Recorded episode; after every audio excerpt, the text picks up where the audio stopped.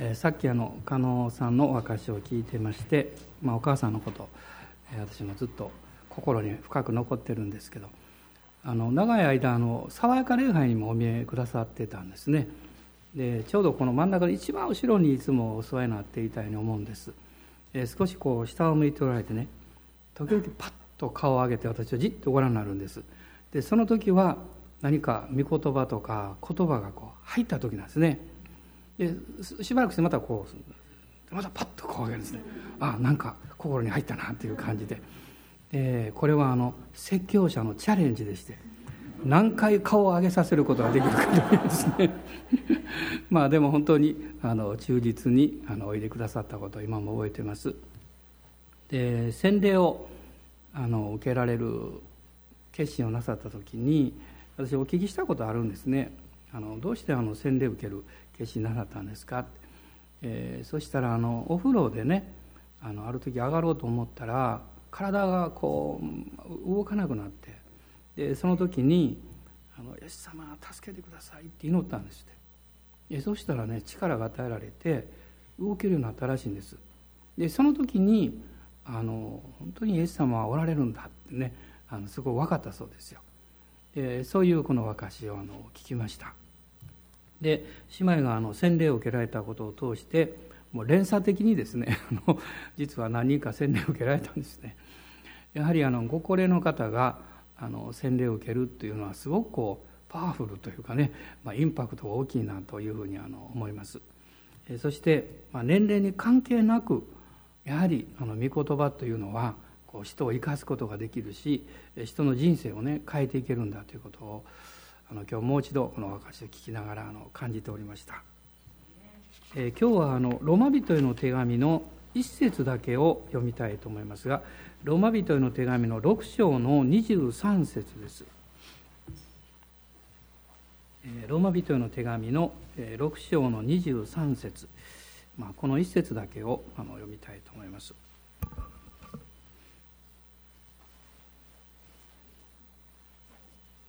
ご一緒にどうぞ、はい、罪から来る報酬は死です。しかし神のくださる賜物は私たちの主キリストイエスにある永遠の命です、まあ、21世紀というのは、まあ、人生100年の時代というふうに言われてるんだそうですけども、まあ、実際ですねあの、まあ、日本人の特に平均寿命というのは、ま、どんどん上がっておりますが、えーまあ、数年前のデータでは、えー、男性が79.64歳なんだそうですね。でこれはでも世界一ではない世界第4位なんですね。で女性の方が86.39歳。これは世界1位なんだそうです。でもこの平均寿命というのは実はですね赤ちゃんの死亡率によって変わってくるんですね。だからあの、まあ、特にアフリカとかそういうところでは平均寿命が低い国が多いんですけどそれはあの赤ちゃんのですね、まあ、生存率が低いという、まあ、そういうことも関わっているわけですね。まあ、どちらにしても、まあ、人間はどれだけ長生きしたとしてもいつかは死ぬわけです。まあ、これは避けることはできないんですね。まあ、今日はこの御言葉の中から、まあ、日頃あまり、えー、会話としてはなさらないと思うんですけど死ということを、まあ、聖書から考える、まあ、そういう、時間になればなというふうに思っています。でこの人間だけがこう死というものを意識するわけです。でおそらく私たちがま生を受けてこの世に生まれてきてですね一番最初に経験するショッキングなことは誰かの死との、まあ、対面というか直面する特にこの家族ですね、まあ、そういうことではないかなというふうに思います。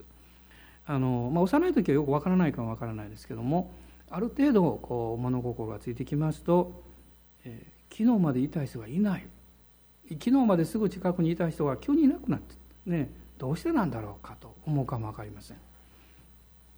で私はあの小学校のちょうど下級生の時にですねある日あの父親が授業の最中にもう自転車でも走ってきたんですねで私はすぐあの呼び出されましてですねえ、どうしたのかなと思いました。もう決勝会で父親が走ってきましてですぐに帰れということで、まあ、自転車の後ろに乗せてもらってあの家に帰ったんですけどもあの父親の一番下のですね妹さん、まあ、私が見たおばさんになるんですけども、まあ、おばさんが実はあの失恋をしまして、まあ、それが原因で青酸カリを飲んで自殺をしたんですね。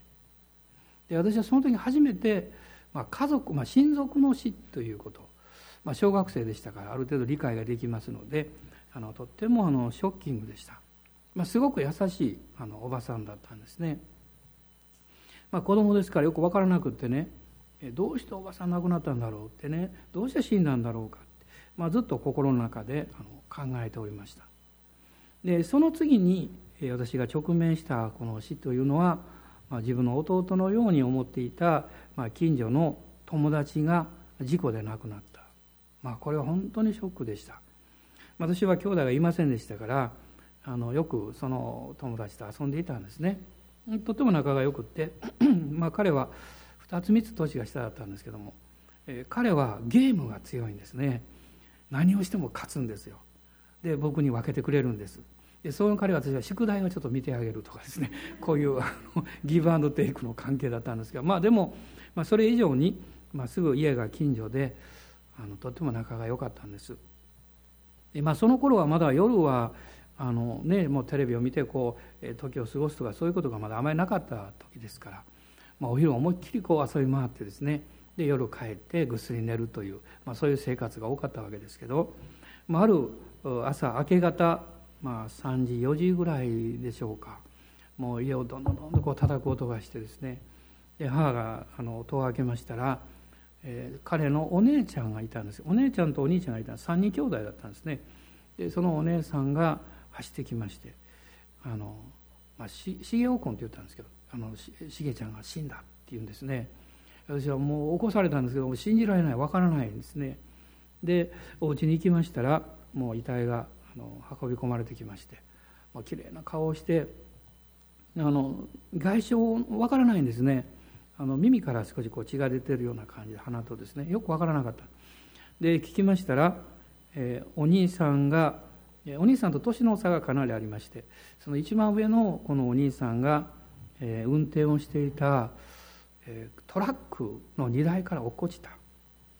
であの昔あの黒金っていう こんな話していいんですかね。三輪のトラックがあったんですね。三輪なんですよ。で荷台がありましてあの、まあ、お兄さんがまあ成果関係のお仕事をされてたんです。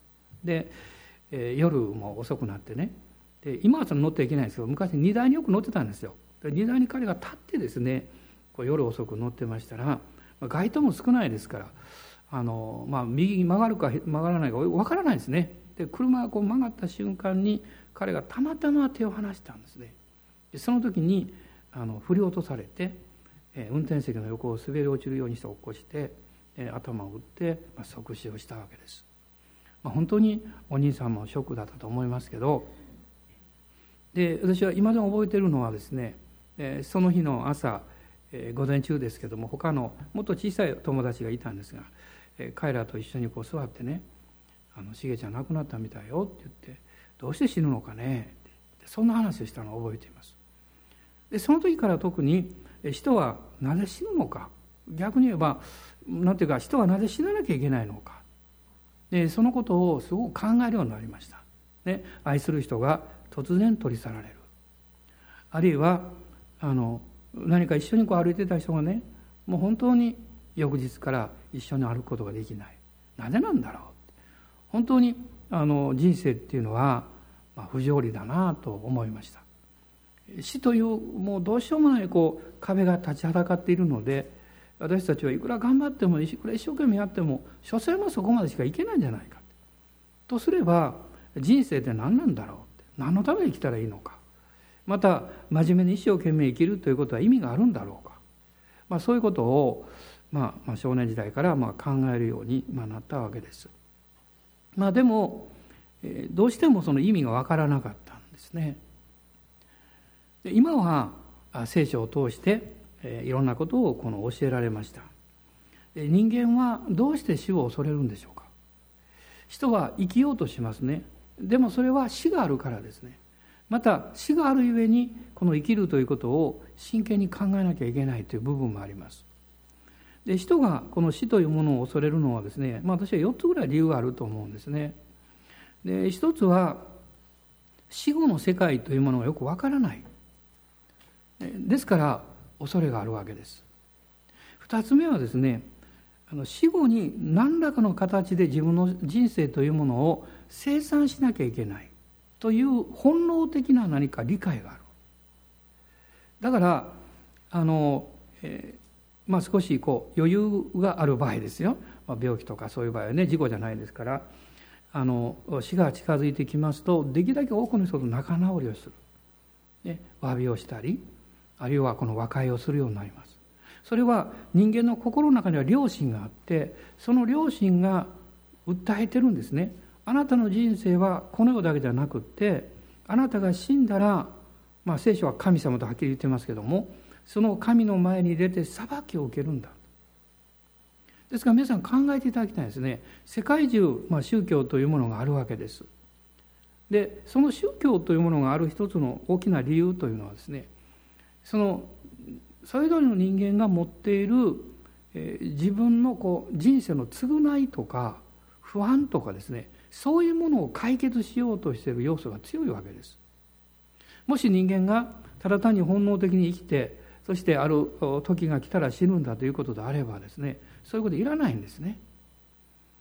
ですから私たちは自分の死というものを考えなきゃいけないしそして自分の人生のこの生産というものが必ずあるということ。それいくら避けても避けてもですねそれを事実は変わらないわけです。聖書はこのヘブル人の手紙というところの中に書かれていますが、まあ、開かれる方開いていただけますでしょうか？その方がいいと思いますけども、えー、ヘブル人への手紙ですね。新約聖書の後ろの方になります。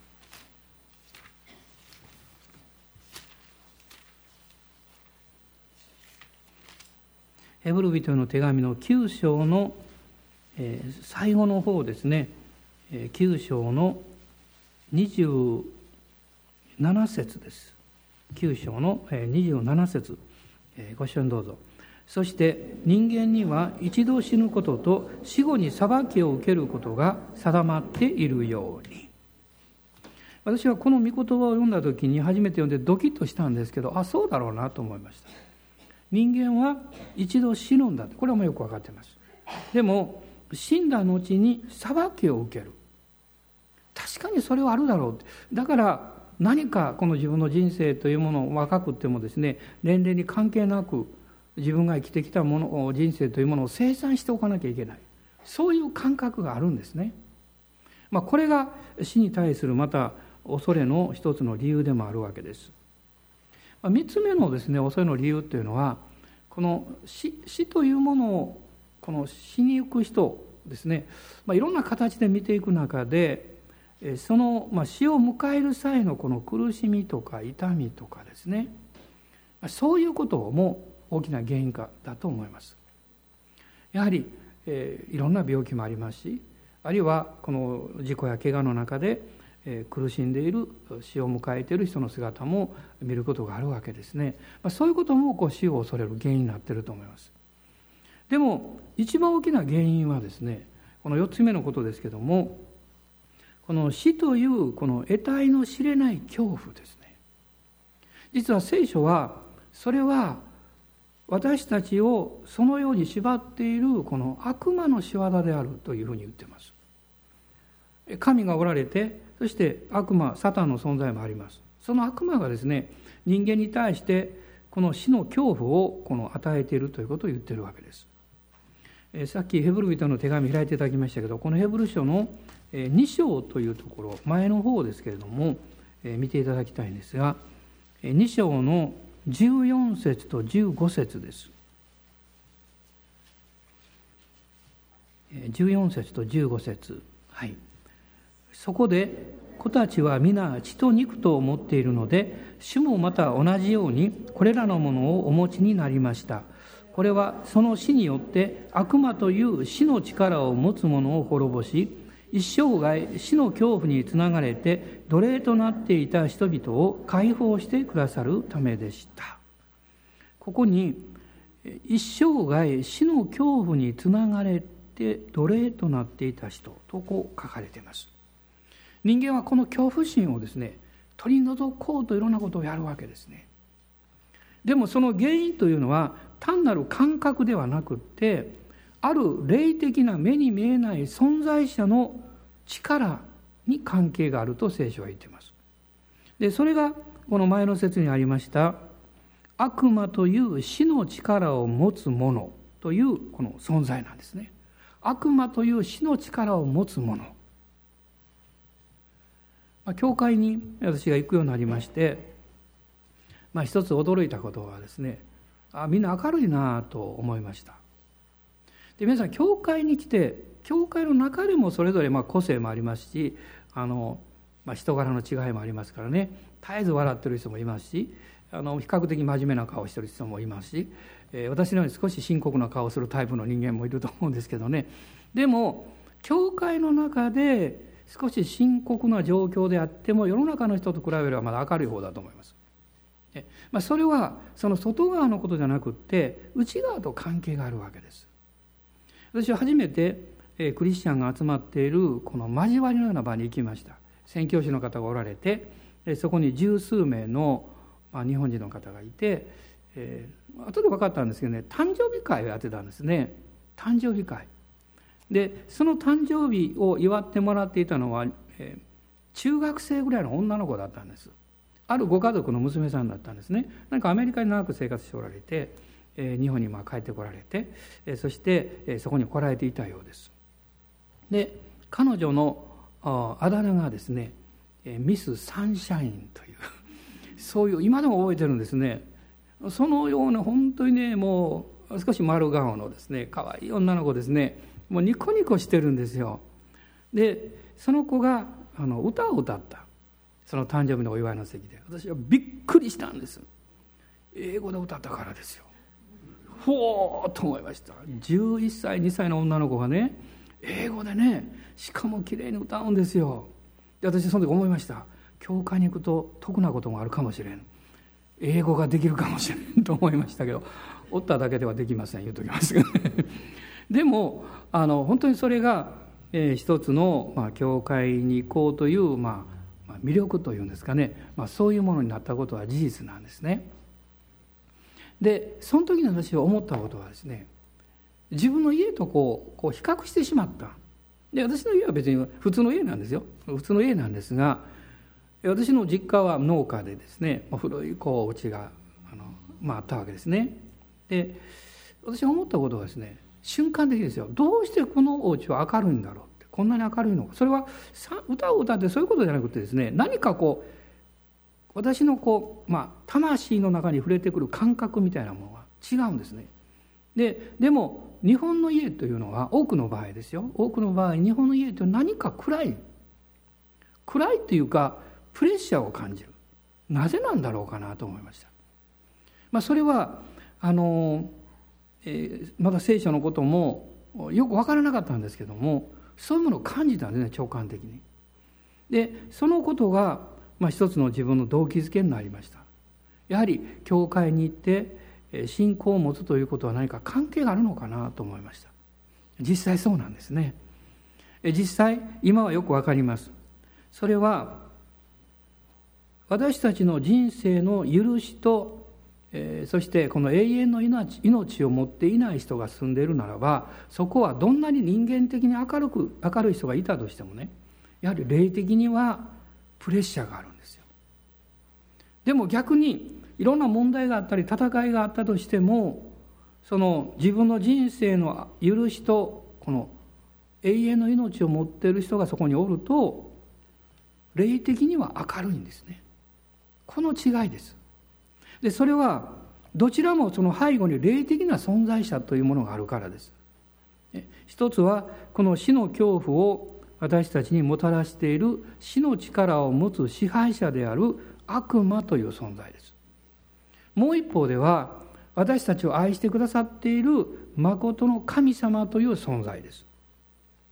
そしてイエス様の十字架というのはですねこの死の力を持つ悪魔の力を滅ぼしてやがてこの悪魔を永遠の火の中に投げ込まれるこの永遠の救いの勝利をイエス様が十字架で取ってくださったというところにあるわけです。まあ、さっき読みましたこのヘブル人への手紙の2章の、えー、14節の最後に書かれていました「悪魔という死の力を持つ者を滅ぼし」これは神様の永遠の大きな歴史の中でですねもう今悪魔の力が滅ぼされています。しかし彼は神戸を砕かれてもまだ長い間こう尻尾を動かしている蛇のようにですねやがて滅んでいくその自分の姿を知りながらもがき苦しみそして悪いことに一人でも仲間を作ろうとしているわけです。仲間を作ろうとしている。聖書を見ますとですね地獄は存在します。しかし地獄は人間のためにあるんじゃありません。地獄は悪魔とその悪魔に従っていく見つかりのために作られたものです。これは黙示録内に書かれています。しかしもしあなたが好めばあなたが自分で選べば そこに行く可能性はあります。人間は自由意志を持ってますから。だから聖書はあなたがそれを選んでほしくないと言ってるわけですよ。あなたのために永遠の救いを用意してこの滅びから永遠の命を与えてくださって天国に私たちが入れるためにイエス様が十字架にかかってくださった。そのことをはっきり語っています。さっきロマ人への手紙の6章の23節をこの読んだんですけどもそこにはですね対比できる2つの言葉があるんですね。一つは死という言葉。それに対して永遠の命という言葉です、まあ、若い時にはね永遠の命とか言われてもピンとこないですよね実際ね。別に永遠なんか生きたくないよなんて。そういうかもしれません。これはそういう問題じゃないんですね。そういう問題じゃないんですよ。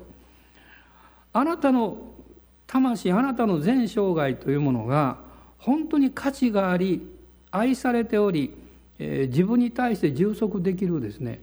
そういう人生というものを永遠に送るのか一生涯あなたは自分を責めて自分を苛むようなその苦しみの中に生きるのかですねこれはあなたが決めることなんですね。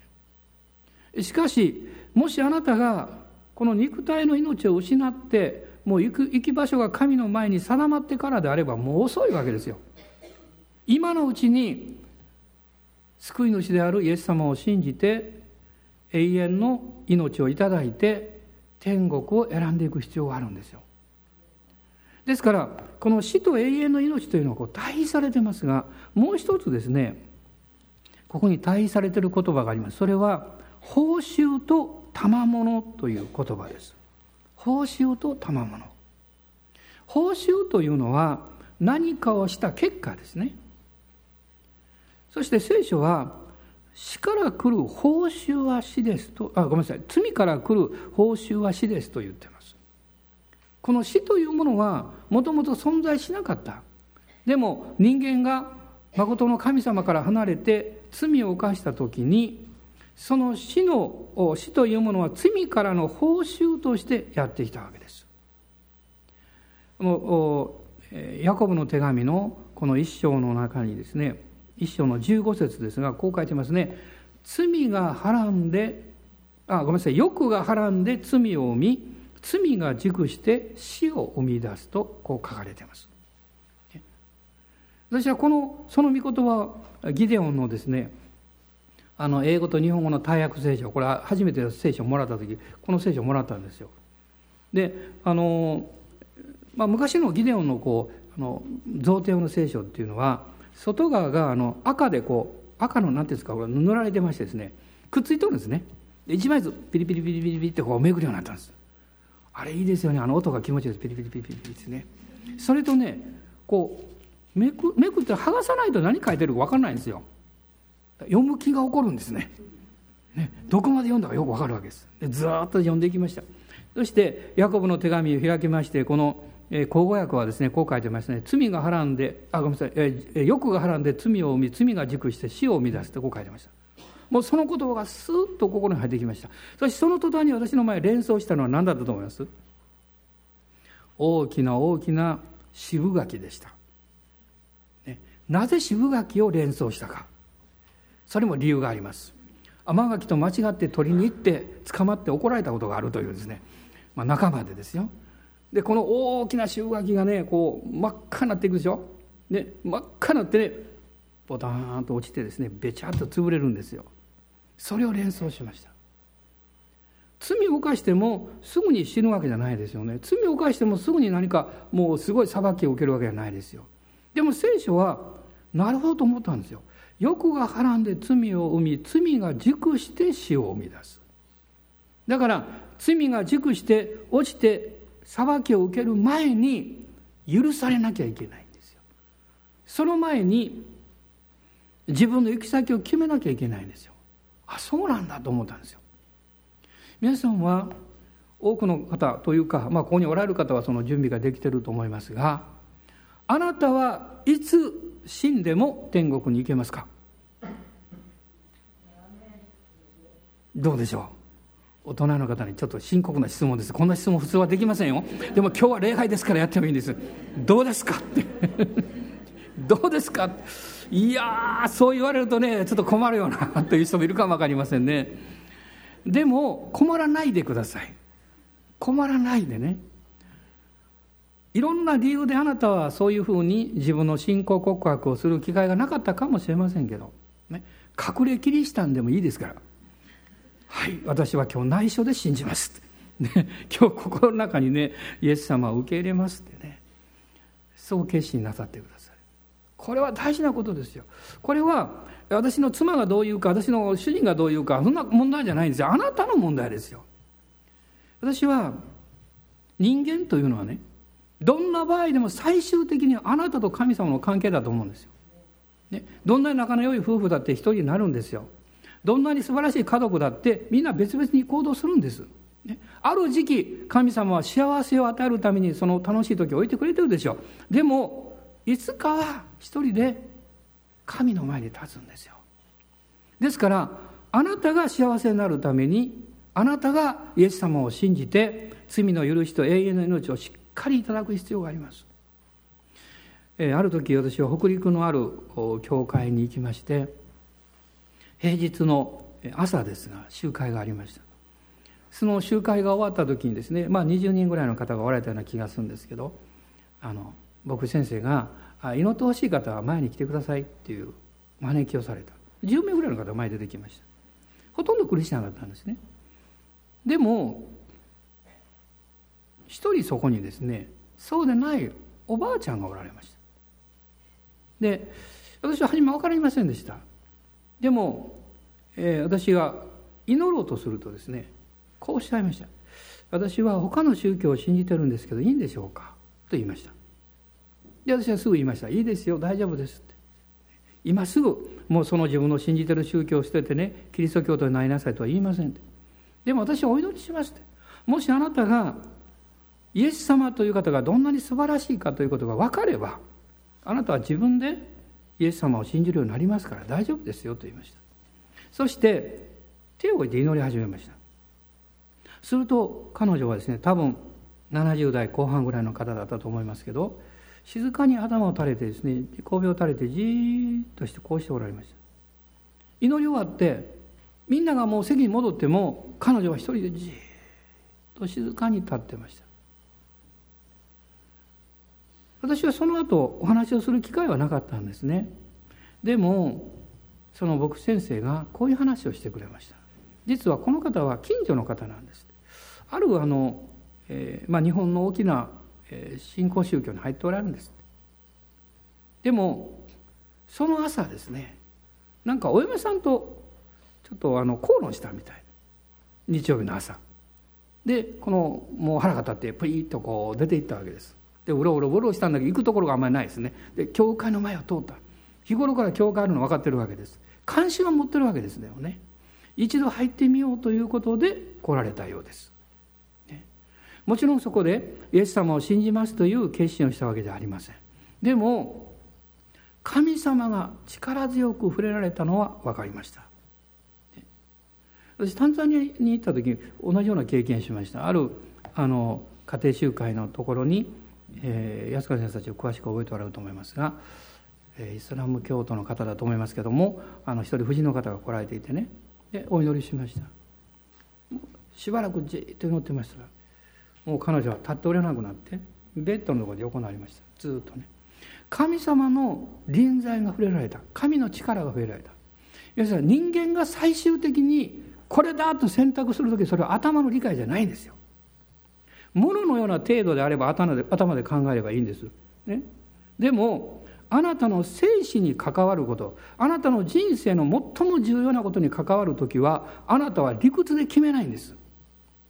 あなたの心の中にある本能的な直感力で決めるんですよ。そうでなければ理屈で決めたものは理屈で翻るんです。価値観が変わるから。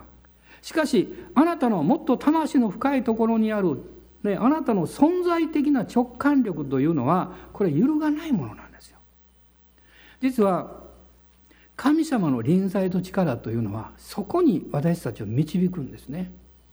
あなたがイエス様という時にあなたが家におろうがお寺におろうがあるいは神社におろうがあるいは教会におろうが関係なくですねあなたはそこで神様の臨在を経験します。場所は関係ないです。そしてあなたがイエス様の皆を呼ぶ時に聖書に書いているように主の皆を呼ぶ者は皆一緒にどうぞ。救われる。アーメン。こう書いてますよ。主の皆を呼ぶ者は皆救われる。その経験をします。さっき申し上げたようにイエス様の十字架によってこの死の力恐怖をも私たちに与えていた悪魔が滅ぼされたんですよ。その力がですね今滅ぼされた。ですからイエス様の十字架の力というのはあなたに逆のものを与えるんです。平安と希望と自由ですよ。自由です。自由というのは本来のあなたらしいあなた愛されてるあなたらしい生き方をするということです。私たちはいろんな習慣とかこの伝統とか自分が生まれ育ってきた環境の中で無意識のうちにいろんな衣を着ています。それを脱ぎたいと思いながらなかなか脱げない。本来の自分の在り方で生きたいと思うんだけどどうしていいかわからないしまたそのために多くの戦いを経験しなきゃいけないことを感じるとついつい億劫になってしまいます。しかしあなたがイエス様を信じてそして永遠の命をいただいてこの罪の許し、ね、それは罪から来る報酬は死であると書いてましたがもう一つのですね賜物というのはこれは報酬ではないんですね。賜物というのはただでもらうことなんです。これが信仰ですね。イエス様は感謝します信じますと言ってもらうことですよ。あなたが手を差し伸べればイエス様の十字架によって永遠の命をあなたを受けることができるんです。もらうことができるんです。この教会は、えー、今年の6月で、えー、開拓を始めて31年になります。ね、私と家内が引っ越してきて31引っ越してもうもう少しなるんですけど教会がスタートして31年になります。この31年の中で40数名の方が、まあ、メンバーの方あるいはメンバーの方の、まあ、一緒に住んでいらっしゃった家族とかねそういう関係の方が天に帰られました。私はゆうべもその名簿をずっと見ておりました。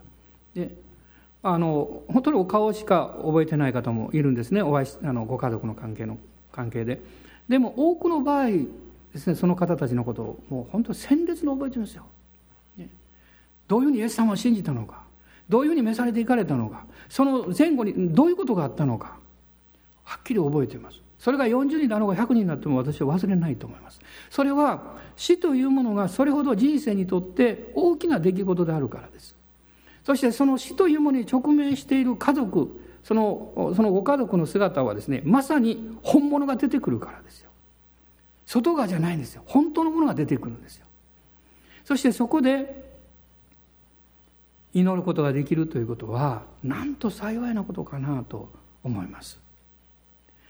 私たちがこの地上で感謝できることあるいは難しいこと両方ありますね。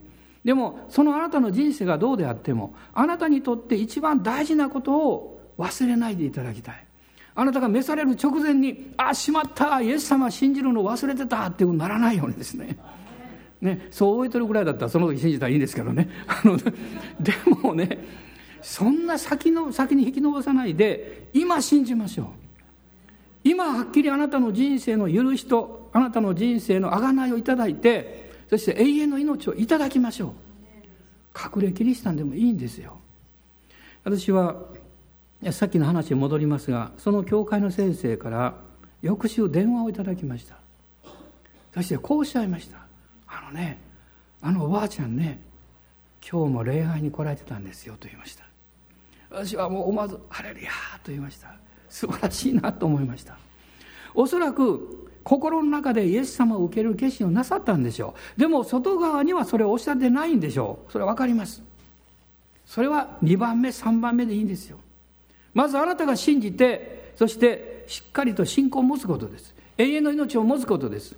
あなたが死の備えを全部このごめんなさい死の備えをこう自在にすることですよ。自分の中にね。そしてあなたがゆっくりとでいいですから私が信じたお方はこういう方なんですよということを話していけばいいんです、ね、話していけばいいんです。